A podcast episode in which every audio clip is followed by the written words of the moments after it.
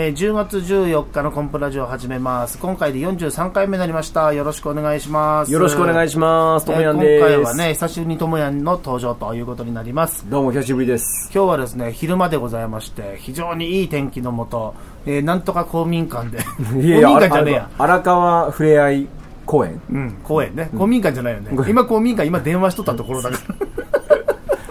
えーなんとか公民館いいとこだねこの公園ね。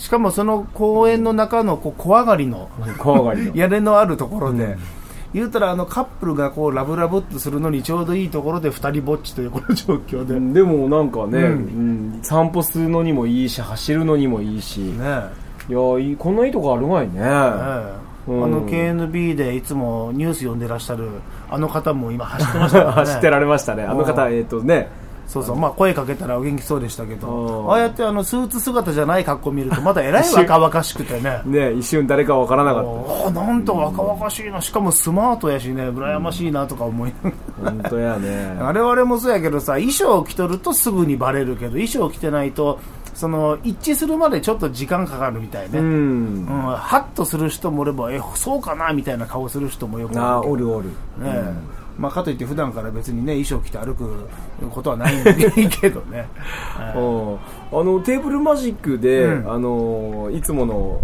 赤と青のチェックの服を着て、うん。えーコンプさんがいたよみたいな喜んであのお話をしてくれる奥様たちがこの間おられました、え？どこに？えー第一市民ああフライデーマジック、ね、フライデーマジックでね、うんこのこの服装で着てくれたのがいいぜみたいな。この服装でもそれはあるんがだと思うわ。ああのほらずっとテレビも赤色の衣装で出とるから赤色で今度はがっかりされたりね。うん。そうそうそうそうなんです。そうそう子供たち自由やね。ねねうん。こうやってラジオ撮ってろうが何しようが関係なくね。いやいややっぱり3歳ぐらいの子供が目の前突っ走ってったけどねあの衣装のその期待感というか特別感って何なのかね、うん。やっぱりでもやっぱり重要やよね。芸人さんにとってね。そうなまあこれを見たらあの人っていうのは意識できるという状況はいいかもしれんけどね。そそうそう、それはやっぱり持つべきやと思ってます、でも今までもさこのコンプラジオでも言うとったけどでも逆の方向にあのコンプ自身は行こうとしててその普通のスーツで出たいということはずっと公言しとるけども。でもやっぱりそういう声があるのも片方は事実やからね。最終的にそういうのでいけたらいいなっていうのがやっぱり最終目的としてね、うん。うん、でやっぱお客さんに覚えてもらうための一つのツールとして衣装、あそうそうそう。それは大事やよね、うん。そう。いつもこうレモン持ってるとかね あのほらなんかテレビジョンじゃないけど。テレビジョンやそれ、うん、そうレモンテレビジョンっていうね。その共通のツールを持ち続けることで縦串になるっていうのはあるよね、うん。誰が何しとってもテレビジョンみたいな。そうそうそう。だからリンゴを持ってればああマジックだなとか言われるようなね、んうんハトといえばマジックではなくてみたいなね。そうやね、うん。そこまでいったらまあ大したもんやもんね、来たいなというのはあるよね、えーなんかそれ持っとるの？最近こういうのでやっておリンゴ。リンゴ？リンゴ。なんで？いやーやっぱりリンゴって可愛いし、うん。美味しいし、う。んうん、あのリンゴを小細工として持ってると、ん。ついにそのリンゴがし仕事で使うから、うん。で我が家でもリンゴよく食べるから、うん古くなってきたら食べればいいという。あの一時期トマト持ち歩いとったやん。あトマトを持っとるトあマトを持っとる。れダメじゃねトマトってすぐダメになそうそうそうなのそう。そうなのでトマトのいいところは小さいところなの。リンゴのいいところはうん長持ちするんやけど重い。一長一短なんだよね。そうやろな。最近ねグレープフルーツにしようかな。トマトにしようかなリンゴにしようかなと。ででリンゴになっとるんリンゴ今なっとって。でもリンゴのマジックやっとるってこと？リンゴをなんかそばに置いてなんか使えんかなみたいな。あ使えんかな？何それ？まだ使ってはないけど。使使っては音楽やけどう。んなかなかなかなかそのリンゴに合ったその素材が、ん。リンゴともう一個素材がなんか合わなくてね。なんかネタ振りみたいになってるけどちょうどほら今、うマジックメロンマンとマジックリンゴマンで子供向けのあ DVD 作ろうって制作をね？ちょうん。あのー先月からの話でね。ね話で盛り上がってきてる、うん。盛り上がってまあ、盛り上がってもないかまだ。やろうぜっていうアイディア段階うんアイデアで段階ででもやることは決まっとるから、ちょうどリンゴがトモヤンでメロンがコンプやそうそうそうだからそれもあってリンゴなのかなと思って。いやそれもあるそれも。あそれもあるもちろんもちろんその意識しつなげてようとしてる。うんそうそうそう。それもあってつなげなきゃいけないなと思って。実際リンゴって何かできるかなとかねうんあの昔ラスベガスに行った時ジャグラーの方であれランス・バートンのショーやったかな、はい。誰のショーだったか忘れたけど、うんうんその合間にジャグリングの方が出てきて、うんうんうんそのリンゴでこうくるくる3つぐらいうんうんうんやりながらどんどん食べていくっていうのをやってうんうんうんうんて、こう空中に飛んでる、受け取る、受け取ったやつかじって空中投げるんうんうん。で、やってる間にどんどんどんどん食べていって最後芯だけになるっていう。いや、これ面白くてすげえなと思ったけど、うんうん冷静に考えるうんとうん、1日2公演やっとるわけ。うんそれを毎日やっとるっていう、あの人のリンゴの消費量半端ないみたいああ、そうやね。でも、あの、そういうことをしたいね。な。したくない別に。したいね。そういうことっていうのは、え？そういうことっていうのは印象に残るリンゴの使い方。ああ、そうか。うんうん。だ食べるというだけじゃなくて、食べるのは家に行って子供たちが食べればいいかなと。味メロン別にマジックメロンマンだけど、メロン食べたいとは思わん。共食いになるぜ。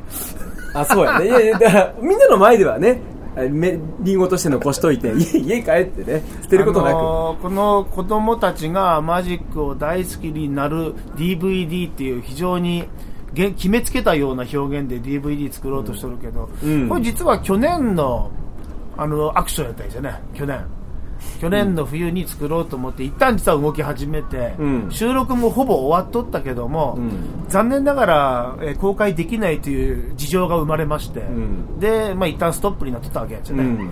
あのまあ、大好きだったバルーン芸人さんがちょっとなんかモヤモヤとなってしまって、ん。で一緒にほとんど撮影しとったからほとんど使えなくなったということで、それならやめちゃえってことでやめたんやけどねこの間ふと自分のブログ読み返しとる時にその写真を見つけてあやっぱりもう一回やりたいと、うん。いうことでやることに決めて、うん。であの時まだほらリンゴマンおらんだからね。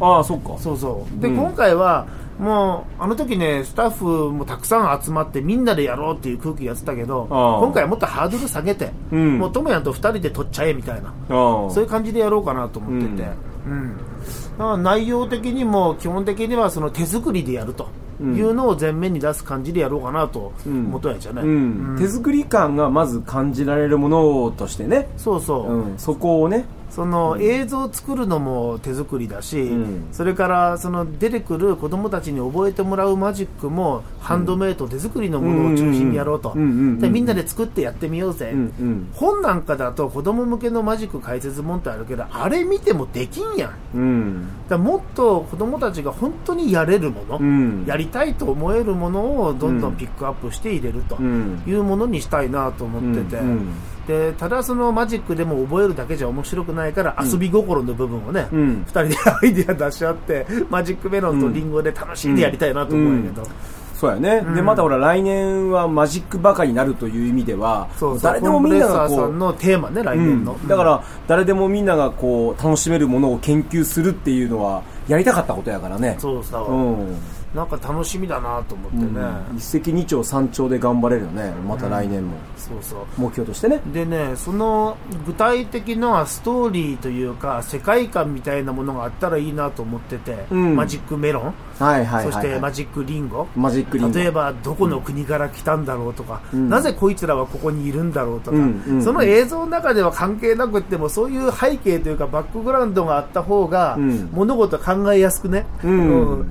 でそれ作るために、ん。漫画描こうと思ってるうーん。漫画。ああなるほどね。うん、それをコンプレッサー通信で、うん。あの迷子迷子マジックメロンマン、マジックリンゴマンの4コマ漫画っていうのを書いていこうかなと、うーん。あれね4コマ漫画ね。うん、絶対いいと思う。子供たちも喜ぶし。本当に書けるかどうかわからんけどこれも挑戦やからね、うん。まずやってみなはれだからね。そうそうそう、ん。あのー今までコンプレッサー通信 A4 サイズの両面でやってきたけども、4コマ漫画入れるともうすでに紙面が小さいなという思いがあった中にさらに4コマ漫画入れると、うん。いうことになるともう紙面が足らんからね。でちょうど実は10月で確かにね。12号だったから、うんうん、1年経ったからね。A4 でね。そうそう、うん。だから来年、えー来月が2年目突入ということで、うん。B4 両面で。B4, B4 両面で、行こうと印刷料金調べたら倍になるけど、うん。やっちょっとちゃえとまあ倍やからね。ねえ、もうそれでもやろうかなと思ってね、うんでもお客様の反応はね、ん。うんあのすごくいいものをいただいてるから。その通信読んだ方から結構嬉しい言葉をいただくよね。そそこからお仕事にもねつながってるものが何件もあったからね。いやおかげさまであるうよね、んうんちゃんと皆さん呼んでくれとんだなという喜びはねやっぱ感じながら、うね、れ嬉しいよね。でもちょっとほら原稿に追われる時もあったけど でもそれはそれでまた勉強になったし。結構あの実は印刷前に2人で険悪なムードになることもあるからね。いやちょっとこれ何よみたいなね、うん。この文章違うやろとかお互いに俺はこう書きたいんだとかね。うん。でもあのすっごい勉強になるよね。いろんな意味でね。調べ直したりとか。あれ？この認識間違ってない？とか。えそうなの？っていうことでね。あの一つ文章として形が残るからいい加減なこと書けれんしそやっぱ調べるよね、うんうん。別に誰かに批判されることはないとは思うけど、ん。うん。でもやっぱりいい加減なこと書けないっていうこのなんか変なねそうそう。あとねやっぱり自分で書きたいと思ってたそのエッセイの部分、うん。あれもねエッセイ書こうと思ってひ普段生活しとると、ああ今月何書こうって思いながらこう生きていくことになるわけでそうなると常にエピソードを探すし、うん。それからエピソードがなかったら、ん。何かいいエピソードを作ろうとしてみたりね。でまたさ、うん。マイナスエピソードがさ面白くなっちゃう時があるんだよね。それもあるな。あのマイナスエピソードなんだけど人間としてはね、うん。うん。書くと面白いっていう。そう、あ、もうこれさ、例えばこの間もさ、スマホ落としてさ、ねガーッと割れちゃって、うんうんうんうわ、もうショックや、思ったけど、うん。あ、これ通信に書けんじゃね？とかね、うん。それからあ、これラジオのネタになるなとか、うん。こういう受け止め方っていうのは、できるのは芸人の幸せなとこかもしれんね。うんまたそういう通信もそういう役割になっとんね。そうやね、うん。うんエッセイ書こうとかそういう気持ちがあるとね、絶対そうだね。だからさ、あのいつか本を作りたいっていう実は野望というか夢があって、昔もねそういうの作ってみたことはあったけど、うん。この通信で作っているエッセイとか、うん。それから今から書いていく4コマとか、うん。そういうのをなんかこう一つまとめて自分の本、もう自費出版でいいのよこういうの、うんうんうん。なんか作りたいなと思ってその夢がまた一歩現実的になってきたなと思っとるけどね、急にやるとできないからね。一つ一つね、うん、だって今読み返してみたらさみんなは分からんかもしれんけど自分の中では過去の作品エッセイ読むの恥ずかしくてね、うん。何これ？もう直したくて仕方なくてさ、まあそれは常につきまとうよね、きっとずっとそういうこと続くんやろね、うん、つきまとうよね。でもその時はさ、うん。それで目いっぱい考えて書いて仕上げた作品だったからね、うんうん。まあ、まだまだ、まあ、基本的にはマジシャンでマジックの世界を追求していくっていうここは変わらんけども、うん。これね、芸人そしてマジシャンとして生きていく上でマジックだけじゃなくてさ、うん。もっとその文章が書けたり喋れたりいろんなことができた方が、うん。多分芸にも生きるんじゃないかなっていう気は。生きる生きる生きる。うん、絶対そう思うわ。しててね、うん。あの意外だったのがあの立川談志師匠が大好きで YouTube とかね本とかいろいろ調べまくっとると、うん。ラジオは、うん。その本で読んだラジオじゃねえや。うん。落語は本で読んだりして覚えるんじゃないと、うん。文字を読んで覚えるんじゃなくて耳で聞いて覚えるんだっていうことは言っとられる一方で話し家は文章が書けないやつはダメだっていうふうに言っとったん。うん。うんこれなんでかなと思ったらその理由がちょっとだけなんか自分でエッセイ書きながら分かった気がして、うん。やっぱそのまとめていく能力みたいなものが必要なんだろうなと思って、うん。面白くするとかさ。いやまだ分からんけど、うん。まあ、そのなんか一旦はちょっとずつ感じることができてるなとはうん。思っとるわけやけどね、うん。うん。うん、そうやね。まあ、俺もあの、書くのを意識して、うん。いつもただで読んでた新聞にしても、うん。別のところ読んだりとかして、視野が広がった気がするね。書くためにね書くためにね。うんうんどんな風にみんなエッセイ書いとんがやろうとかね。うん。すごく、あの、視野が広がったな。そこによそれによって、マジックの方のね、芸につながったこともいくつか話題があってね。そうだよね、なんかどんなことでも一回やるぞって決めたら、もうこれでもかっていうぐらい楽しんで続けるっていうこの基本的なうん。こと、うん。これがやっぱり大事でこのコンプレッサー通信もおかげさまで、えー事後うん来月から2年目突入ということで、うん。またねここで退化するんじゃなくて進化させて楽しむぜっていう、うん。この気持ちがねさらに高まってきとってね。うん。うん。智也もなんか新しいこと通信でやったらいいんじゃない、おう。うん、そうやね。なんかやろうかね。何しようかな。今智也の真面目な毎日やったっけ、うん、真面目な毎日うんをやって、今、一筆書いとるから、うん。あれマジックのほら、こと知ってよのコーナーもたまに口出ししとるそうやね。から、まあ、そ、そこの二つ以外にね、うん。うん、以外に、じゃあ、あの、えー、マジシャンともやんの、えー真面目じゃない一言。いいね一言とかね。真面目じゃない一言。なんかそういうの遊び心のあるやつ紙面も増えるからね。そうそうトムヤンからももう一つぐらいなんかもらってうんやっていきたいなと、うん。ああ、あはっていうようなやつね。ん。なんかできたら、そういうのできたらやっぱ面白いかなって。そうそう。うん。そのコンプレッサー通信は、えーこ本コンプレッサーさんのホームページでもあの全部読むことができますんで、んうん。えーマリシャンコンプレッサーさんのホームページチェックして、ん。でその中からエッセイを見ていただければ、うん。で通信現物欲しいわという人は、えー、アスナロ小児歯科医院サム小児歯科医院の魔法学校では配ってます。しそうですね。あとお会いした人には直接配ってますんで、あそれからショーの現場に来ていただいても配ってますんで。そうですそうです。ぜひよろしくお願いします、あと中田地元の中田の人は山岸の床屋さんにも置いてあります。わからん同級生の。床屋さんあと平松さんとこのレストランで、ね、レストランね、レストラン平松中田にあるけど、うんありますけどね。こうやってね、いろんな人たちに助けられて僕たち頑張ってますんで、また恩返しする意味でもね、いや本当頑張ってビッグになろうかなというふうに思います。必ずなります。はい、というところで時間が来ましたので、これで終わりましょう。お相手はマリシャンのコンプレッサーと、マジシャンのトムヤンでした。また来週。さよなら。コンプラジオ